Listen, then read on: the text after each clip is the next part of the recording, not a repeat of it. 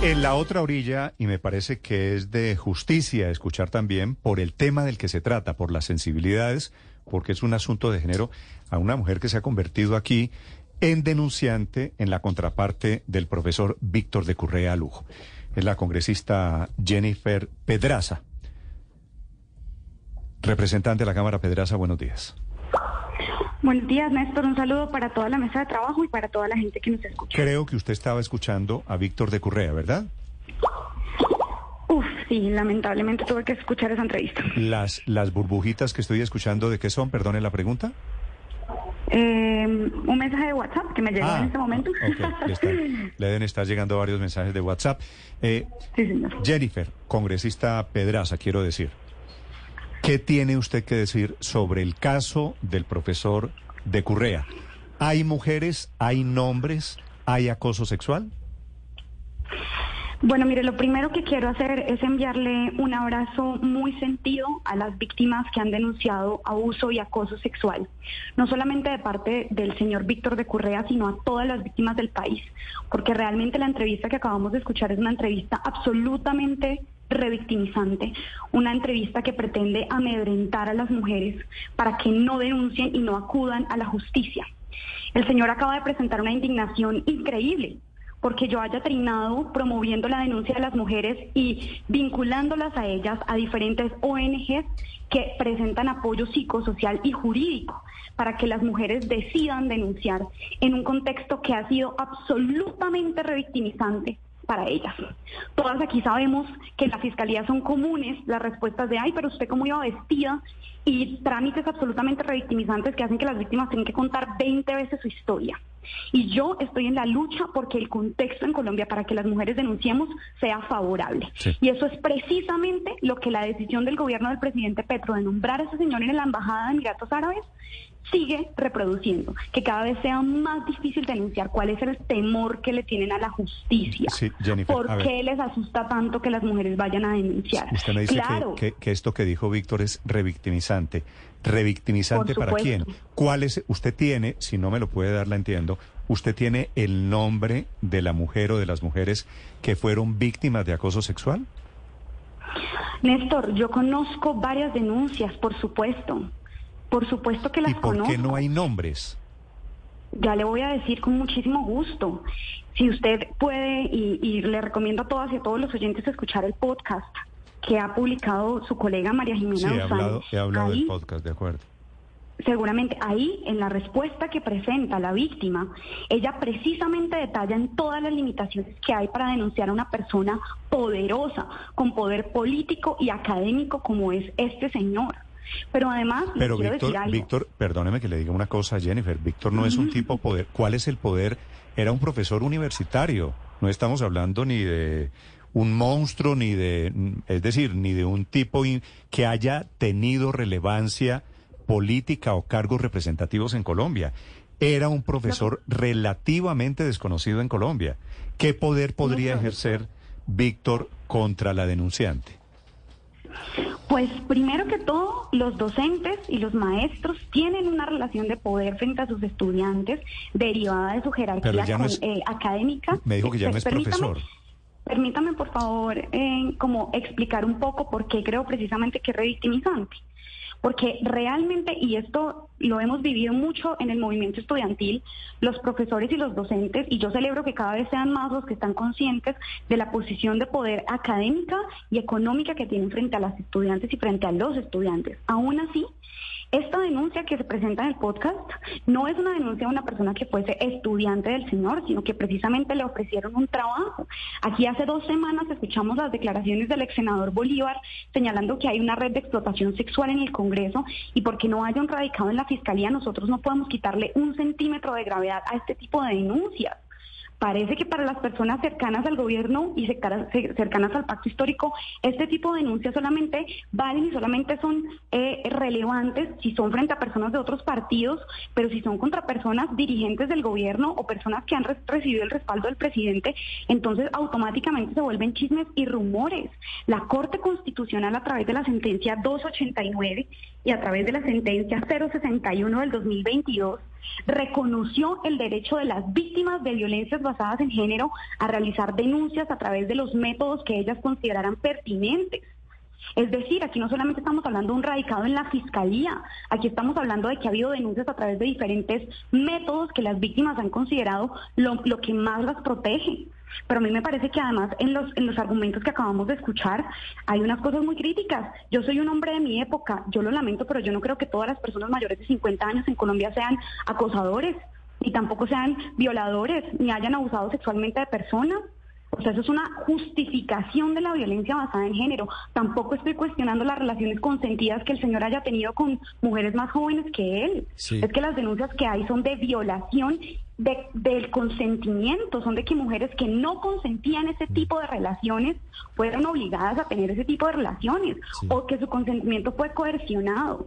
Claro que hay denuncias, no solamente esta que acaba de salir en el podcast de María Jimena, pero a mí me interesa proteger a las víctimas, no voy a exponerlas ni a nombrarlas porque realmente ellas deben estar en el centro de este proceso y ellas denuncian en donde se sienten cómodas y estoy segura de que después de esto va a venir una ola de denuncias no solamente por este caso, sino un mito también en la política colombiana que espero que ocurra pronto. Sí, representante, ¿hay denuncias sobre estos casos en contra del profesor de Currea ante la justicia?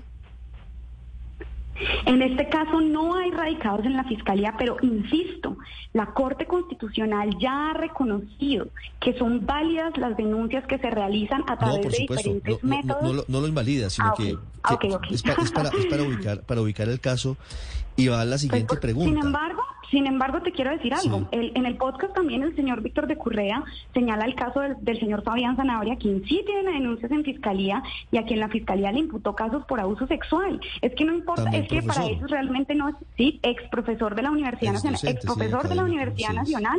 Y entonces aquí no, no vale ni siquiera el radicado ante la justicia porque van a empezar a decir que no, que todavía no hay un fallo. Y es que yo no estoy diciendo que lo metan a la cárcel a menos de que así un juez lo decida.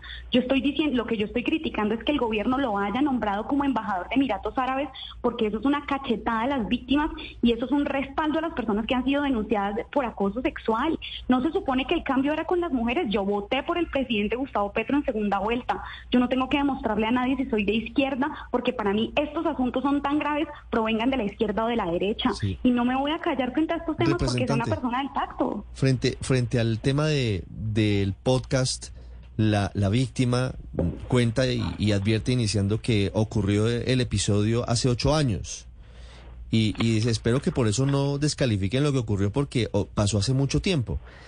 ¿A qué obedece que cuando se presentan, bueno, cada vez menos, pero a qué obedece eh, en estos casos, eh, representante, que pase tanto tiempo, se presenten episodios incómodos, aburridores, incluso delictivos, y no se presenten las denuncias? O, digamos, en el momento en el que ocurren los hechos? Lo que pasa es que cuando ocurrieron estos hechos no existían en las universidades aún protocolos para atender, prevenir, sancionar y sistematizar violencias basadas en género. Estos protocolos en las universidades realmente son muy nuevos y de hecho eh, su implementación ha sido muy mediocre por la falta de presupuesto, por la falta de voluntad política. Entonces, eso claro que dificulta que en ese momento existiera una sistematicidad en las denuncias. Sin embargo, pues hoy en día, gracias al movimiento de mujeres, eh, esto se ha venido resolviendo y se han venido creando protocolos en las universidades públicas y privadas para precisamente sistematizarlo. Esta es mi respuesta. Sin embargo, la respuesta que presenta Tatiana, que es el nombre que hemos usado para referirnos a la mujer que da su testimonio, pasa por muchos otros factores, como que las víctimas en un primer momento pues tienen una sensación de culpabilidad que no es sencilla de tramitar. ¿Cuántos años se han demorado periodistas muy importantes en este país para denunciar violencia basada en género?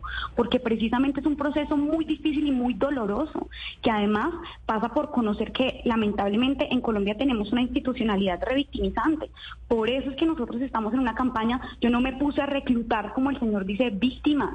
Yo sé que, yo sé que hoy en día existen denuncias públicas y testimonios. Lo que yo estoy intentando hacer, que fue lo que no hizo el ex senador Gustavo Bolívar, es vincular a esas víctimas a las organizaciones que les pueden prestar apoyo psicosocial y jurídico para disminuir los factores de riesgo y promover la denuncia institucional. No sé qué es lo que tanto le asusta a él y al, doctor Navas Calero, que quizá la justicia encuentre que de pronto sí pueden, hacer, sí, sí pueden ser culpables o qué. A mí no me da ninguna vergüenza estar promoviendo la denuncia de las mujeres por violencia basada en género y por violencia sexual. Y mm. tampoco me da vergüenza que me digan vendedora de piñatas de bazar de pueblo, que también creo que es un trabajo absolutamente decente y no un delito como acosar y abusar sexualmente de las estudiantes y de las mujeres con una condición de poder. Quiero preguntarle puntualmente, representante Pedraza, por el texto de Víctor de Currea, hablando de las mujeres. Usted que está en ese grupo de feministas que están denunciando los supuestos abusos, dice él, abro comillas, sí me cuesta trabajo aceptar como el feminismo real a esta legión que se cree con superioridad moral para decir quién tiene derecho a qué y van dañando gente por el mundo con total impunidad. ¿Qué opina usted sobre la referencia que él hace puntualmente al feminismo, al movimiento feminismo feminista en Colombia que lo está denunciando? Pues realmente yo destaco y celebro que el movimiento de mujeres en Colombia haya promovido la denuncia de violencia basada en género. De lo contrario, aquí no hubiéramos conocido la, la, mayoría de los graves escándalos y de los graves casos que están ocurriendo de violencia sexual y violencia basada en género. O sea, además a mí me parece muy descarado que una persona que ha sido denunciada por violencias basadas en género y por violencia sexual venga a decirnos cómo es que es el movimiento de mujeres, qué es lo correcto y qué, es lo que no es correcto. Por el contrario, la incoherencia de ese señor que se las da de aliado feminista y se la pasa dando declaraciones para amedrentar a las víctimas, para amedrentar y amenazar por denuncia penal a las personas que estamos criticando su nombramiento. Y le insistiría, yo no estoy diciendo que el señor es culpable de todo, aunque le creo a las víctimas, eso lo deberá definir un juez. Yo lo que estoy haciendo es control político, porque acá el gobierno nacional está incumpliendo una de sus principales propuestas que sí, por ejemplo, a mí me hicieron votar por él en segunda vuelta que era decir que el cambio era con las mujeres. Esto es darle una cachetada en la cara a las víctimas y ponerse del lado de las personas que han sido denunciadas. Absolutamente crítico. No lo puedo pasar, no lo puedo dejar pasar. Y no estoy sola en esta pelea. Incluso representantes a la Cámara de Gobierno como Catherine Miranda también se pronunciaron rechazando el nombramiento de ese señor. Le quiero, le quiero hacer una pregunta para terminar. ¿Por qué termina metido en esta pelea el excongresista también de izquierda, Germán Navas Talero? Pues yo le respondí contra, lo que en esta pelea contra usted, calificándola eh, a usted mal, le dijo que era una vendedora de piñata de pueblo. Mm, pues yo le respondí lo que honestamente creo y es que lamentablemente en Colombia ha habido como una especie de pacto entre las personas y los hombres machistas para siempre ponerse primero del lado de la persona que es denunciada y no ponerse del lado de las de las personas que denuncian. El trino que le hace contra mí, por supuesto que es violencia política, pero el segundo trino es mucho más indignante porque él dice que yo le estoy regalando dulces a las personas para que denuncien. O sea, como si fuera sencillo pararse ante un medio de comunicación y contar una de las experiencias más dolorosas que seguramente nos pueden pasar a nosotras. Es que para todas las mujeres que nos están escuchando en este momento, estoy segura de que conocen un caso o son el caso de un jefe que les pide tener relaciones sexuales con ellas a cambio de mantenerles un contrato, a cambio de darles un trabajo o a cambio de mejorarles la nota. O sea, él cree que esto es un deporte que esto no que esto no es un proceso que es absolutamente crítico en términos psicológicos y de salud mental para las personas que deciden denunciar. No, además la tasa de falsa denuncia es de menos del 2% en lo que yo estuve, menos del 0.2% en lo que yo estuve revisando. y en cambio, si es el argumento del 100% de los machistas que deciden hacer una campaña en contra de la denuncia, por mal de las mujeres. Mm. No, señores, yo si, si realmente queremos que en Colombia haya una justicia a favor de las mujeres, tenemos que empezar a crear un contexto favorable y un entorno protector para las víctimas, que son las que deben estar en el centro de esta discusión. Muy bien. Jennifer Pedraza, al otro lado, en la otra orilla, muy crítica, no solo del profesor Víctor de Currea Lugo, sino del nombramiento como embajador. Todavía ese nombramiento está en veremos. Néstor, señora, si me permites decir algo adicional, para terminar. Eh, yo, yo voy a enviar una carta, además, al Parlamento sueco porque se rumora que el señor Navas Talero puede ser nombrado como embajador en Suecia. Y yo quiero contarle a la opinión pública que voy a enviar una carta al Parlamento sueco para mostrar la violencia política de la que hemos sido víctimas, no solamente yo, sino las las personas que, han, que van a denunciar y que han decidido denunciar al señor Víctor de Correa, porque a mí me parece que esto no puede seguir guardándose en el silencio, de poniéndose debajo del tapete y quiero que la opinión pública lo sepa y que sepa que la violencia política contra las mujeres no se puede seguir quedando impune en Colombia y que en el Congreso las viejas voces que lo justifican cada vez son menos. Pero ¿cuál es, cuál es la violencia política de Navastalero? ¿Lo que le dijo ah, en pues, Twitter? Claro, a mí y a las víctimas. Eso está tipificado como violencia política y además lo hace respondiéndome a un trino en el que yo tranquilamente invito a las mujeres a denunciar institucionalmente. Quiere decir que la, la pelea se está, se está creciendo. Gracias, Jennifer, por acompañarnos esta mañana.